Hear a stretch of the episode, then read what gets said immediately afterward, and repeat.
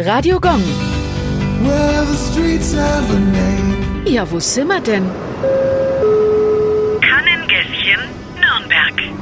Das kleine, unscheinbare Gässchen liegt mitten in der Nürnberger Altstadt. Genauer gesagt zwischen der Kaiser- und der Adlerstraße. Sie ist gerade mal 50 Meter lang. Früher war sie eher bekannt als Apothekergässchen, weil sich dort die städtische Kannenapotheke befand.